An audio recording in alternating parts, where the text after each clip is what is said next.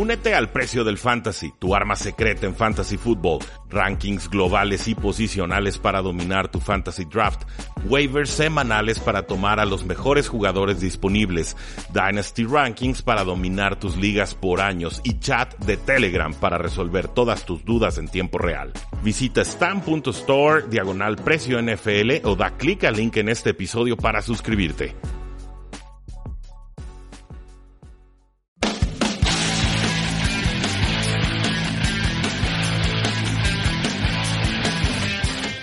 Saludos a todos y bienvenidos a un programa más de Tres y Fuera y hablemos de fútbol, donde la NFL no termina y nosotros tampoco. Mi nombre es Rudy Jacinto, me encuentran en Twitter como arroba NFL y vamos a platicar con Jesús Sánchez sobre todo lo que creemos va a suceder en la semana 8 de la NFL. ¿Cómo estás, Chuy?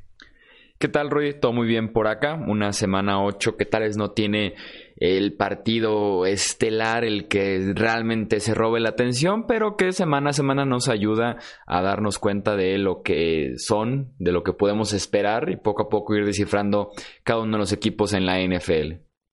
Sí, y sobre todo eh, equipos que próximamente van a tener que tomar decisiones importantes con sus quarterbacks, ¿no? Ya se acerca la fecha de Nick Foles con Jacksonville, la de Cam Newton con las Panteras de Carolina, entonces que no decaiga el paso en esos equipos para que no le den excusa a los head coaches de, cambiar de quarterback. Se acerca la de Drew Brees con ah, no, ¿verdad? No, esa, ya está, esa está cantadísima, yo creo, pero gran trabajo el de Teddy Bridgewater, hay que reconocérselo, superó todas, todas las expectativas. Sí, justamente eh, el mismo Drew Brees ha comentado esta semana que podría eh, volver a los emparrillados. ¿Te parece si de una vez arrancamos con las previas platicando ese partido de los Saints? Me parece. Eh, Arizona visita a Nueva Orleans. Hay rumores, como les decía, de que Brees regresa este domingo. Por lo menos él dice que es el plan, mientras Sean Payton, el head coach, dice que la decisión se tomará horas antes del partido. Yo lo veo de la siguiente manera. La próxima semana es bye week para Nueva Orleans, es semana de descanso. Teddy Bridgewater está invicto como titular, lo está haciendo decente muy bien. Y creo que esa defensiva se va a comer a Kyler Murray como se ha comido prácticamente a cualquier coreback que ha enfrentado. Yo no apresuraría a Drew Brees, me sigue pareciendo una victoria casi segura de los Saints. Y mejor que se espere una semanita extra con el bye week todavía. Y ahora sí ya lo vemos para la semana 10. Eh, no lo había visto de esa manera, Chuy, pero en la liga de nuestro amigo Mauricio Gutiérrez, el, el Estadio Fantasy Bowl, tengo a Rivers y tengo a Daniel Jones. Vi que Teddy Bridgewater lo tiraron pensando ya en este regreso de Drew Brees pero tiene mucha lógica como lo planteas. ¿Por qué no darle dos semanas más de recuperación y que llegue fuerte al cierre de temporada? Yo haría exactamente lo mismo. Eh, Arizona puede mover el balón, lo, ha hecho contra rivales fuertes y rivales débiles, pero eh, su defensa no, no está ni de chiste para competir contra lo que plantean los Santos de Nueva Orleans, incluso si no juega eh, Alvin Camara. Yo creo que esto, esto va a acabar muy feo para Arizona. Sí, sobre todo porque va a ser complicado para Murray meterse al Mercedes-Benz Superdome y, tener también un buen partido. Sí se antoja algo complicado porque esa defensiva de Nueva Orleans está acabando a los quarterbacks en la bolsa de protección. Están encontrando la manera de que rinda Marcus Davenport, eh, Cameron Jordan ya lo conocemos muy bien, y realmente colapsa la bolsa y los quarterbacks no se pueden salir de ahí de ninguna manera y más con Murray que es bajito. Veremos qué tal le va con, una línea de golpeo que van a estar recorriendo constantemente. Sí, yo, yo esperaría una paliza de Santos. Denver visita a Indianapolis, justamente hablando de las líneas de golpeo, es como yo veo este enfrentamiento. La línea de los Colts sigue eh, jugando a un nivel muy destacado, mientras que los Broncos han tenido solamente dos buenos partidos en siete semanas presionando eh, al coreback. Jacoby Brissett entre más tiempo tenga, se ve bien, se ve calmado, dirige series ofensivas largas entre que convierte las terceras oportunidades y recibe cierta ayuda también en el juego por tierra. Un rival eh, muy completo que tienen los Broncos de Denver esa semana. Además en Indianápolis eh, los Colts que poco a poco recuperan lesionados, ya regresó Darius Leonard, parece que regresa Malik Hooker en esta jornada. Me gustan eh, los Colts, que en general es un equipo mucho más talentoso que los Broncos. Sí, totalmente. Y la clave aquí para los Colts creo que va a ser restablecer el juego terrestre con Marlon Mack, que por temas de lesiones y por bye lleva un mes en el que no nos ha dado ese, ese juego impresionante. Creo que la línea ofensiva de los Colts más el, el poderío y la velocidad de Marlon Mack van a quedar muy claramente plasmados en este juego. Los Broncos ya no juegan a nada, se están desarmando, vendieron a Emmanuel Sanders, Joe Flaco no es, nunca va a ser la solución, es una realidad. de horas bajas para el equipo de John Elway, que pues no sé si está en la silla caliente, pero definitivamente su equipo sí.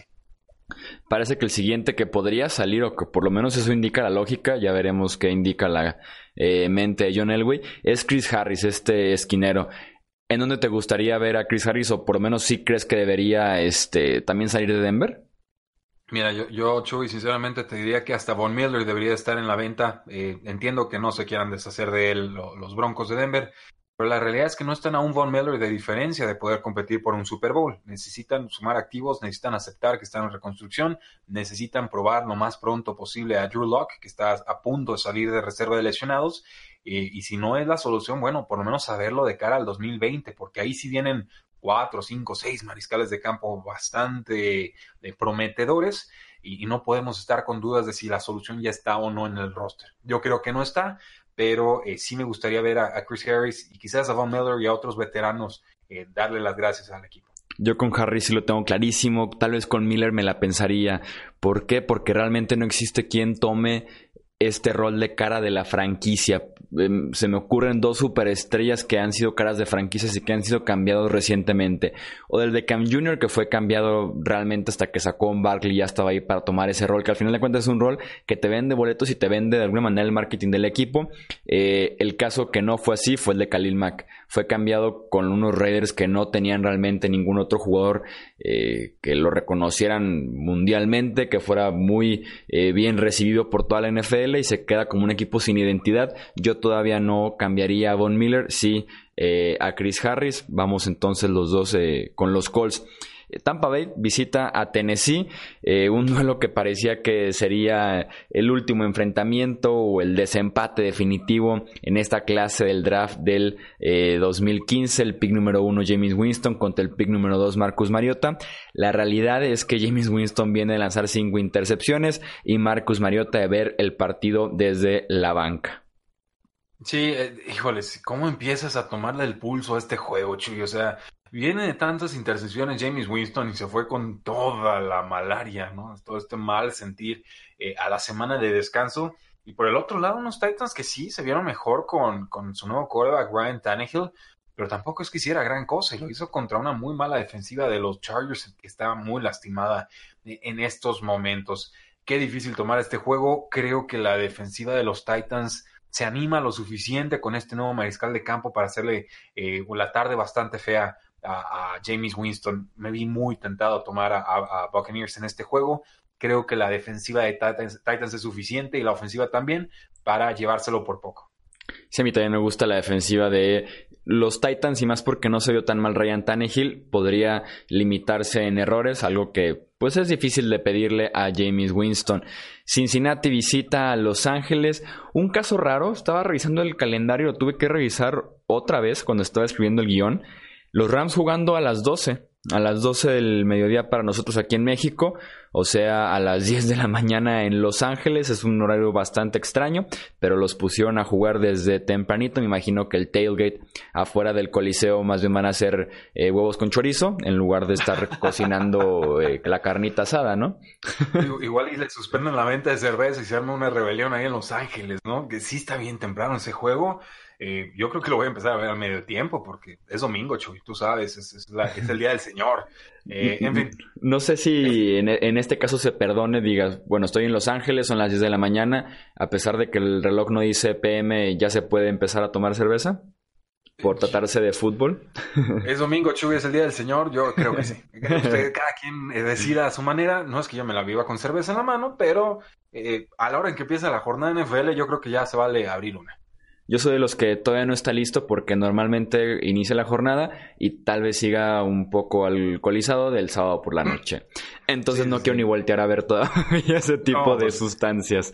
Su clamatito, ¿no? Con su pepino y su, y su torta ahogada, si es que vivo aquí en, Guadalajara. Sí, es un horario tempranero, pero, pero resulta atractivo para mí por lo menos, porque se supone que este el nuevo head coach de los Cincinnati Bengals es pupilo de, del Sean McVay. O sea, Zach, Taylor se supone fue contratado para implementar este sistema de los Rams. Lo curioso, lo preocupante es que este es este sistema de los Rams que tanto nos presumieron el año pasado y que tanto funcionó, en realidad este año no tiene un plan B y el A ya se lo descifraron a Sean McVay. Entonces, se fue, creo que muchos equipos se fueron con la finta del coach joven, guapo, galán, que viene de esta ofensiva innovadora, que nos va a cambiar la cara de la franquicia. Y la realidad es que pues, con los pupilos en estos momentos, incluso con el padre de todos ellos, no se ve. Sobre el partido en sí, pues, ¿qué nos ofrecen los Cincinnati Bengals en estos momentos con un récord de 0 y 7? Yo ya dije, quiero ver a Brian Finley, el novato de titular. Cámbienme a Andy Dalton de equipo, mándenmelo a los Osos de Chicago. Creo que, que esa es la solución para todos. Sí, los Rams se beneficiaron la semana pasada de un enfrentamiento favorable contra los Falcons. Ahora tienen uno muy similar contra estos Bengals y además en casa, pues íbamos con los dos, con los Rams. Los Jets están de visita en Jacksonville para enfrentarse a los Jaguars. Eh, creo que Trumaine Johnson no puede con la velocidad de DJ Chark. Eh, Didi Westbrook. No puede con la velocidad de nadie. ¿Lo viste contra los Patriotas? Hasta Philip Dorset lo estaba quemando en algún punto. No, bueno, pero es que ya, creo que ya no tiene ni ganas de vivir con Johnson literalmente no quería jugar la temporada pasada. Tenían ese pendiente y creo que ya nada más están esperando que se acabe el contrato garantizado para dejarlo ir como un boss de agencia libre feísimo. Sí, se estuvo a punto de irse al medio tiempo del estadio, que yo creo, ¿no? Como explicó aquel jugador de Búfalo. Eh, sí, digo, ¿qué, podemos esperar de los Jets? Yo, creo que después de este juego los Jets repuntan a la ofensiva, pero me voy a quedar con Jackson y la defensiva está bien y el novato sigue jugando bien, es una realidad. Sí, Garner Minshew en casa juega mucho mejor que como visitante. Tiene como estirar el campo, como ya lo vimos el pasado Monday Night. Ahora Garner Minshew contra esta defensiva de los Jets. Tienen todo para eh, ganar los Jaguars, pero sí, los Jets que siguen siendo un equipo difícil de descifrar, porque desde que regresó Sam Darnold tuvimos un muy buen partido y un partido para el olvido después. Entonces veremos eh, hacia dónde se decanta un poco ya con este tercero de desempate para eh, Darnold después de esta enfermedad del beso, como se le puso eh, coloquialmente. Mm. Eh, los, los Giants visitan a los Lions. El ataque de los Lions, sobre todo por aire, ha sido mis favoritos este año. Entre que con Eagle, entre que con Goladay se consolidó ya como el número uno. Eh, Marvin Jones viene de un partido, por ejemplo, de cuatro touchdowns. Y Matthew Stafford ha trabajado un poco a todos y hasta el novato de Hawkinson le ha tocado ser trabajado, sobre todo al inicio de la temporada. La secundaria de los Giants no ofrece prácticamente nada de garantías. Además, jugando en Detroit, voy con los Lions que confío en que este partido sí lo puedan cerrar. Sí, eh, a mí no me cae también la ofensiva de los Lions porque tuve que decidir entre Allen Robinson y Marvin Jones. Me fui con Allen Robinson en muchas ligas y casi todas las perdí por menos de 7 puntos. Así que esos cuatro touchdowns me dolieron hasta el alma, pero Marvin Jones es un gran jugador y Karen Johnson también. La duda, Chuy, ¿quién, quién va a establecer el juego terrestre? Se habla de Ty Johnson, pero es un novato de sexta ronda, ya, ya desgraciadamente pues el corredor titular del equipo fue puesto en reserva lesionado si no vuelve hasta la semana 16. Entonces, por ahí van a resentirlo ofensivamente los Detroit Lions, que les podría costar establecer el juego terrestre, asumiendo que a esta mala defensiva de los Giants se le vayan arriba en el marcador pronto. Eh, se nos está desinflando Daniel Jones, esa es una realidad. Esto es más el nivel que los críticos de Daniel Jones esperábamos ver de él, alguien con el timing interno que, se lo aceleran y, se, descompone, que tiene momentos de inconsistencia, que no cuida tanto el balón. Entonces, sí, yo, yo creo que este es un, juego en el que los Lions se recomponen, recuperan el estado anímico, se reenganchan en la pelea por la NFC Norte. Sí, si Matt Patricia le aprendió algo a Bill Belichick en, los en el tiempo que estuvo en Nueva Inglaterra, es el adaptarse partido a partido y no casarse con una idea, con una filosofía, sobre todo a la ofensiva si se acaba de lesionar Kerryon Johnson y está fuera ocho semanas y las opciones detrás de él están medio tambaleantes, 45 pases de Matthew Stafford. Vámonos al aire desde la primera jugada y hasta que el partido ya esté fuera de alcance en el tercer cuarto, mediados del cuarto cuarto, no sé, pero explota a Matthew Stafford y ese juego aéreo. Sí, esa es una. La otra que le aprendió es a ponerse lápiz sobre el oído, ¿no? Que es una, marca muy característica de, Patricia. Pero sí, creo que la defensa de los Lions se debe ver bien. La duda, bueno, ¿quiénes van a jugar en la secundaria? Porque acaban de mandar un jugador ahí a, los Seattle Seahawks por una quinta ronda del 2020. Me sorprendió, titular el jugador. Pero bueno, algo no le habrá gustado a Matt Titular y capitán defensivo. No sé si viste las reacciones en Twitter Darius Slay sí puso algo así como de qué están haciendo. Damon Harrison puso un wow con muchísimas Ws. Eh, sí, no, les dolió sobre todo porque venía de ser capitán defensivo este año, de ser elegido. Sí, está raro, algo no ajustaba ahí en el esquema. No creo que fuera un problema de personalidad, ¿eh? No entró nada en ningún momento con, con Cuadre eh, Dix. Algo que también le aprendió Patricia a, a, Bill Belichick al final de cuentas, ¿no? A deshacerse del que sea. Sí, a ser cruel. la mejor decisión para el equipo en cualquier momento, sin importar los sentimientos.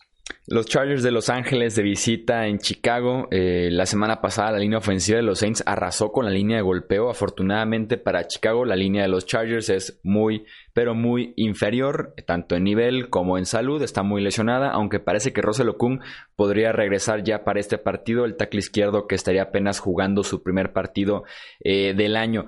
No me agrada la idea de esta versión de Philip Rivers jugando en los vientos de Chicago con pases que se le están muriendo en, plena trayectoria y contra esta defensiva de los Bears con todo y Mitch Trubisky, voy con Chicago.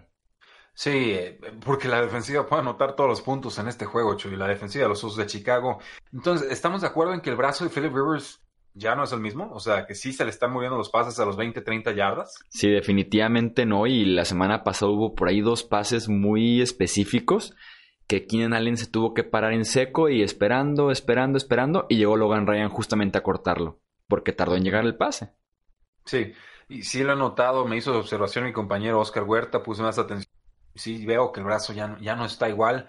Y además creo que este tema de Philip Rivers viviendo en San Diego y viajando dos horas ida y luego dos horas vuelta a Los Ángeles eh, por carro o en commute, no, es nada óptimo. O sea, su familia está en un lado, él está trabajando en otro y hablamos de alguien que depende de su rendimiento físico, o sea, coordínense, ¿no? Claro, tiene 20 mil hijos y no es fácil mudarse, pero independientemente de eso, yo creo que sí, sí le afecta y sobre todo ya siendo un jugador de 37 años eh, bastante veterano veremos. De por sí la línea ofensiva de los Chargers no es nada buena. Yo creo que ese es el, punto clave. Defensiva eh, pass rush de los Osos de Chicago se come a la línea ofensiva de los Chargers y ya lo poquito que ofrezcan a la ofensiva los, los Osos de Chicago alcanzará porque también está muy lastimada la defensiva de Chargers. Entonces voy a irme con Chicago también. Filadelfia está en Buffalo para enfrentarse a los Bills, esta defensiva de Buffalo que ha sido muy buena este año. Es tercera en porcentaje de series ofensivas que terminan en anotación. Es top 10 en porcentaje de series ofensivas que terminan en entrega de balón. Y la ofensiva de Filadelfia viene apenas a hacer 10 puntos y también de empezar sus primeras dos series con dos fumbles. Entonces se ajusta bien a lo que hace esta defensiva de eh, los Bills. Ojo porque John Brown me gusta para partido de un par de anotaciones, para más de 100 yarditas. Y voy con los Bills y con la montaña rusa que es Josh Allen. Pero una montaña rusa divertida de alguna manera y que en algún punto podría darte eh, una buena emoción. Sí, es divertida hasta que está subiendo y se descarrila el, juguetito, ¿no? Y ahí me platicas cómo te va de bajada, Chuy. Eh, por lo menos sube, es lo que el otro estaba pensando. Entre montañas rusas, por ejemplo, la montaña rusa de Mitch Trubisky o la montaña rusa de Josh Allen, la de Allen por lo menos eh, despega, pues, o sea, empieza a tomar cierta velocidad, sube, baja y demás. La de Trubisky te bajan del carrito porque nunca sirvió, pues. Sí, va de reversa la pobre cosa. Casi, eh, Sí, es, es, una, es una verdad, se descompone el carrito. Eh, con Águilas de Filadelfia y con muchos otros equipos ya tenemos que descartar nuestras expectativas de pretemporada. No están sanos, no funcionan. La defensiva secundaria es, es brutalmente mala, o sea, está entre lesiones y baja nivel y mal cocheo. Eh, no, no dan una, ángulos malos de tacleada, los queman a placeros. O sea, por más bien que hagan todo lo demás en ataque y en equipos especiales y en defensa, que no lo están haciendo, e, esa secundaria alcanza para reinar a cualquier equipo. Entonces, borramos, yo ya borro mis expectativas de pretemporada con Filadelfia hasta que estén sanos y me demuestren algo distinto. Eh, creo que no se va a dar en este juego. de la defensiva de los Buffalo Bills, que además juega de local. Seattle visita Atlanta, Russell Wilson en forma de MVP contra esta defensiva debe ser un lujo. Eh, la línea ofensiva de los Seahawks que regresó a un nivel bajo después de crecer en 2018. Eh, afortunadamente para ellos los Falcons son el peor equipo presionando al coreback este año. Apenas cinco capturas de coreback en siete semanas de temporada. Eh, voy con Seattle y veremos cómo va la cuerda que le están dando a Dan Quinn porque cada semana decimos esta ahora sí es la última y se ha aferrado por lo menos un par de semanas ya de esa manera.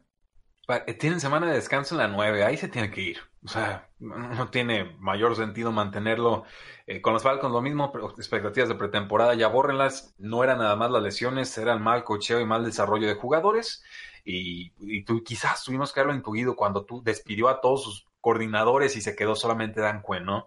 Eh, en fin, yo aquí espero una paliza de los Seahawks, recomponerse anímicamente a lo que le hicieron los Baltimore Ravens, ver el tema de, Matt Ryan, está lastimado del, pie, dicen que sí puede jugar del tobillo, yo tengo mis dudas si lo hace sea de forma muy limitada y sí creo que va a crecer el receptor Calvin Ridley con la salida de Mohamed Sanu a los Patriots, un jugador al que tengo mucha estima y creo aquí podría tener una explosión siempre y cuando, claro, juegue eh, Matt Ryan y no Matt Shaw.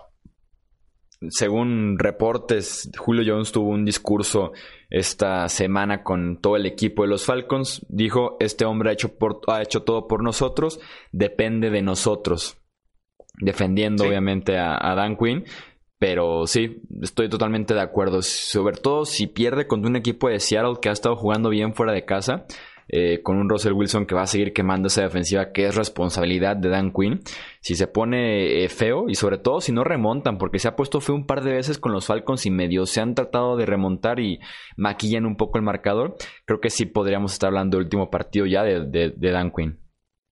Sí, y, es triste, digo, llegó muy, muy laureado de las, como, coach de secundaria de los Seattle Seahawks y con total mérito llegó a este puesto y creo que tú y yo lo aplaudimos en su momento y fue muy prometedor la forma en la que llegaron a aquel Super Bowl. La realidad es que llegaron a ese Super Bowl de, de, de hombros de su ofensiva con Kyle Shanahan. La defensiva daba promesas y estaba joven y era veloz y era oportuna con entregas de balón y capturas, pero no era una unidad fuerte, era en realidad una, una, unidad sotanera y yo incluso decía, le llega un año muy temprano este Super Bowl a esta defensiva. Pues tristemente ese fue el mejor nivel que les vimos, ya después por lesiones o lo que sea, no funcionaron. Eh, creo que está gastado el proyecto, agradezco que Julio Jones defienda a su coach, así debe de ser, pero la realidad es que los proyectos se agotan y, yo ahorita a los Falcons los veo muy comprometidos con espacio salarial y muy sobregastados, muy pesados con el contratos de, veteranos y simplemente tienen que dar un volantazo. Dan Quinn ya no es esa persona. Me da de alguna manera tristeza porque este proyecto de los Falcons con Thomas Dimitrov como gerente general, con Scott Pioli también eh, involucrado en la gerencia, Dan Quinn obviamente al nivel de Matt Ryan MVP, Julio Jones, eh, una defensiva con eh, Dio Jones, con Grady Jarrett me gustaba para que sí le hubieran dado un anillo a la ciudad de Atlanta. Obviamente se quedaron a unos eh, minutos y a una remontada de 25 puntos en un Super Bowl de eh, poder hacerlo realidad. Pero sí, parece que ese proyecto simplemente es, tiene los días contados ya. Eh, Carolina visita San Francisco, la línea defensiva de los 49ers, que es tal vez la mejor de la NFL. Nick Bosa va que vuela para novato defensivo del año. Eric Armstead y Dee Ford lo están haciendo también muy bien. Kyle Allen ha tenido ciertos problemas reteniendo de más el balón, problemas con los fumbles, y eso podría salir caro. Eh, Jimmy Garoppolo está estrenando eh, receptor. Emmanuel Sanders que llegó en un cambio con los Denver Broncos, pero tampoco esperaría mucho de Jimmy Garoppolo en este partido. Eh, un juego que me gusta para que se define en el último cuarto, de pocos puntos, sobre todo en los primeros 45 minutos. Prácticamente un volado con todo y que San Francisco está invicto y los Panthers eh, iniciaron mal el año, se han recuperado, sí me parece que están más cerca de lo que creemos, tal vez en un nivel ya en el emparrillado, tomando en cuenta lo que te puede dar Ron Rivera. Con todo y eso me quedo con San Francisco, pero sí es un pick que eh, me la pienso más tal vez de lo que debería. No, no, haces bien, Chuy. Este, este, juego está peligroso. Panteras tiene el pass rush para comprometer a Jimmy Garoppolo, que es un equipo que tiene bajas en la línea ofensiva, sobre todo la de Mike McGlinchey. Y además su fullback, pues, Kyle Juszczyk, que ahorita no está jugando con el equipo. Entonces, en el tema de bloqueo, sobre todo en el juego terrestre, sí quedan un poquito a, a, deber, por más que han estado dominando por tierra, creo que sí le pueden llegar al mariscal de campo y forzar jugadas negativas a los Panthers. También estoy esperando un juego cerradito. Los, Panteras, bueno, una, una, semana de descanso, tuvieron tiempo extra para pensar en este juego, pero hay que tomar a San Francisco de aquí hasta que pierdan. O sea, nos han obligado a respetarlos de esa manera y, también el pass rush de, San Francisco es lo suficientemente feroz para forzar entregas de balón, con, como decías, un Carl Allen que eh, no muchas intercepciones, pero sí fumbles ha tenido esta campaña. Ya mencionábamos el cambio de Mohamed Sanu, también ahora este cambio de Manuel Sanders. Si tuvieras que elegir un ganador en toda esta operación, ¿con quién te, te quedarías, Rudy? Eh, los Falcons, eh, me pareció que pagó mucho Patriotas por Mohamed Sanu. Yo esperaba una cuarta ronda, eh, pero obviamente había competencia con los mismos 49ers que también querían a Mohamed Sanu, que había trabajado antes con, con eh, Shanahan. Del trade de los de Emmanuel Sanders y Broncos me pareció muy parejo en realidad, pero un cromo repetido para 49ers. Eh, Emmanuel Sanders me parece repetido de Dante Pettis y también repetido de, de Divo Samuels y de otros suplentes me hubiera gustado un receptor más de perfil más alto, quizás algo distinto para la ofensiva. Sí, como el mismo Sanu que estaban buscando. Como dices, yo también tenía Atlanta como el ganador de toda esta operación. Una segunda ronda bastante buena a cambio de un receptor que, creo de todos modos iban a cortar al final de la temporada. Y sí, como ganador de otro cambio, tal es Kyle Shanahan, que la creatividad eh, va a seguir al 100%. Ojalá Jimmy Garapolo pueda explotar esa misma creatividad y esa nueva arma que tiene en San Francisco. Cleveland de visita en Foxboro para enfrentar a Nueva Inglaterra. Eh, la defensiva de New England, que es líder de la NFL en intercepciones, que va frente al quarterback Baker Mayfield, que también es líder de la NFL en intercepciones. Eh, la defensiva que constantemente está poniendo a los quarterbacks en situaciones complicadas que los eh, obliga a alejarse de lo que hacen bien y de ahí vienen los errores y justamente eso ha sido la ofensiva de los Browns las defensivas eh, rivales entre diseño, entre malas decisiones, simplemente no han podido hacer las cosas bien. Es una máquina que simplemente no camina al 100%. Parece que por fin se desatasca cuando viene otro problema y así ha sido prácticamente toda la temporada. No veo cómo esta ofensiva con tantos problemas que tienen los Browns, eh, con tantos errores y mala toma de decisiones, de cocheo, de eh, mandado de jugadas, se meta a Gillette Stadium y le quite el invicto a estos Patriots. Sí, no, hay mucho que analizar aquí, Chuy. La defensiva de Patriotas está en un nivel superlativo. No, permiten corridas, no permiten pases, roban el balón, anotan en defensiva. Eh, vamos, está, bueno, hasta acá de adquirir un jugador superestrella en equipos especiales de los Baltimore Ravens todo les funciona. Y la ofensiva hace lo suficiente en estos momentos. Hay que resolver la, posición de receptor abierto. Creo que le van a hacer mucho daño a, Cleveland. Es prueba durísima para Baker Mayfield. Tuvieron dos semanas para planearlo.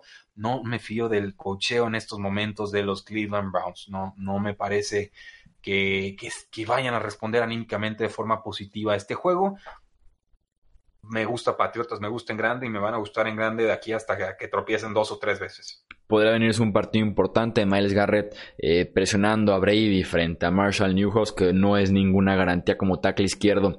Eh, Oakland Houston es tal vez uno de los partidos más atractivos de esta semana. De Sean Watson parece que pone eh, todo un show, una semana sí, una semana no. Es talentoso, pero todavía inconsistente, sobre todo por el nivel de su línea ofensiva. Eh, creo que puede hacer lo mismo que le hizo Rogers la semana pasada a esa defensiva de los Raiders, pero está jugando bien Derek Carr y está entrenando bien también eh, John Gruden.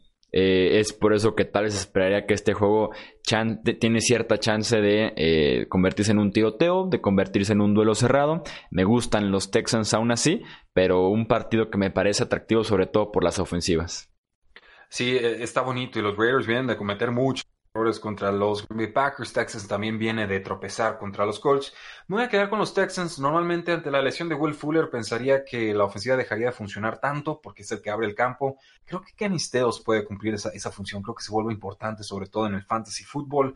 Eh, los Raiders están muy limitados al ataque. Jacobs le puede mover el balón a esta defensiva de los Texans, pero generalmente favoreceré el juego aéreo al juego terrestre y creo que el mejor juego aéreo en este partido es el de los Texans. Green Bay visita a Kansas City en el Sunday Night Football. De manera milagrosa, Patrick Mahomes ya está entrenando esta semana. Movimiento limitado, está lanzando el balón. Ni de va a jugar este partido, pero vale la pena destacar el hecho de que ya está entrenando eh, apenas. Eh, pues sí, días después de haberse lesionado la rodilla, si la defensiva de los Chiefs batalló con el juego por tierra de los Colts y después batalló con el juego aéreo de los Texans, con los Packers se puede encontrar con ambas eh, amenazas. El partido es en Arrowhead Stadium, pero confiar en Matt Moore contra estos Packers eh, sería prácticamente un balazo. Entonces voy con los Packers. Yo creo que Matt Moore no va a descifrar los esquemas defensivos y los blitzes de Mike Pettin. Creo que Packers adelanta rápido, que presiona rápido, que le deja poco tiempo en el bolsillo a Matt Moore y que por más que Andy Reid trate de ingeniarse algo para llevarse este juego, los Packers contienen las jugadas grandes y se lo llevan por más de un touchdown. Me preocupa un poco lo de Patrick Mahomes, con todo y que en Twitter se ha manejado esto como esperanza para los fans de los Chiefs y demás.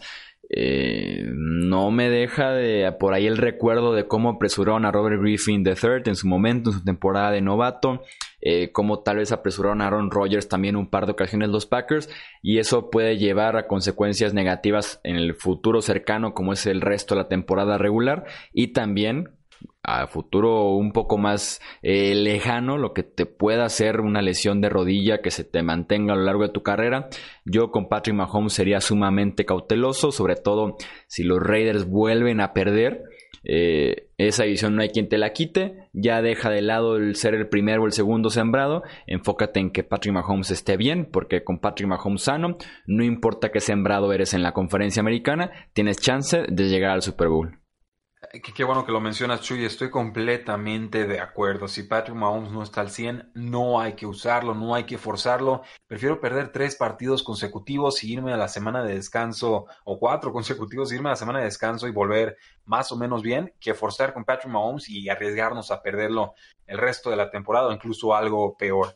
Qué bueno que está entrenando, me da gusto por él no lo forcen, no lo arriesguen. Si hay que perder contra Packers, perdemos. El asunto aquí es con que Kansas City esté en postemporada, le puede ganar a cualquiera en cualquier estadio, incluso al de los Patriotas. No los daría como favoritos, pero eh, podrían hacerlo. Así que la salud ante todo. Patrick Mahomes es el jugador más valioso de toda la NFL. No me lo arriesguen. Y cerramos con el Monday Night Football. Miami visita a Pittsburgh. Mason Rudolph está listo. Mason juegazo, juegazo. Quien aguante este partido los 60 minutos, aquí le, damos un premio. Aquí les damos un premio. Bueno, yo, quiero ver si Mason Rudolph ya afloja brazo. Le, tengo ganas de verlo, que encuentre ya a Juju Smith-Schuster esta campaña y ver cuántas yardas le corre James Conner a esta defensiva. Yo lo que quiero ver es qué tanto aguantan a Ryan Fitzpatrick en este partido, porque la defensiva, sobre todo la línea defensiva de los Steelers, ha estado jugando muy bien. La línea ofensiva de los Dolphins es tal vez la peor de la NFL unas, un par de capturas, un par de intercepciones tal vez, y podríamos eh, tener un cambio nuevamente en la posición de quarterback de los Dolphins. Sería fatal. Chuy, antes de, irnos, ¿cuál es tu pick de Survivor para esta semana? ¿Cuál es el pick más seguro? El pick más seguro. No me desagrada el de los Seahawks, pero si queremos encontrar tal vez algún equipo que no sea tan utilizado o que mejor lo guardemos para el final a los equipos eh, buenos, tal vez iría con los Colts sobre los Broncos.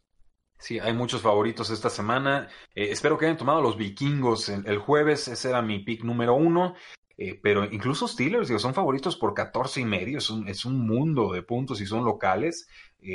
Colts contra Broncos, creo que también Broncos está muy desarmado. Saints contra Cardinals, eh, muchísimo. Rams, Patriots favoritos por 13 puntos. O sea, eh, se da el raro caso de favoritos enormes jugando en casa. Eh, no sé qué tantas sorpresas nos depara esta semana, pero es la NFL y ya sabemos que, las sorpresas siempre están a la vuelta de, la esquina. Yo me iría con, con, vikingos y si no, pues Steelers que tampoco tienen un calendario donde los podamos aprovechar mucho a semanas futuras. Eh, ahora, que ahora que mencionas rápidamente, digo, de los Steelers, si algo aprendido, así como reglas personales en el Survivor, es eh, alejarme de Ryan Fitzpatrick. Me mató una vez con los Saints contra los Buccaneers, aquel inicio de Fitzmagic la temporada pasada fue. Eh, y la semana anterior me acordé de eso, aún así dije, bueno, son los Bills, me encanta su defensiva, voy con Buffalo y me estaba haciendo sudar Ryan Fitzpatrick. Entonces, si tengo yo como una ley personal en los Survivors es alejarme de Ryan Fitzpatrick. Y cuando estaba Ben Roethlisberger, pues también Pittsburgh se rebajaba al nivel de algunos eh, rivales de bajo calibre, ¿no? Entonces se podrían cruzar esas dos tendencias. No sé si Mason Rudolph se preste para eso. Yo tomé a Packers la semana pasada, ¿eh? respeté mucho a Fitzpatrick y, este duelo divisional no me daba buena espina. Casi funciona, casi, pero eh, pues bueno, será, la siguiente. Muchas gracias, Chuy. Gracias a ti, Rudy, un abrazo.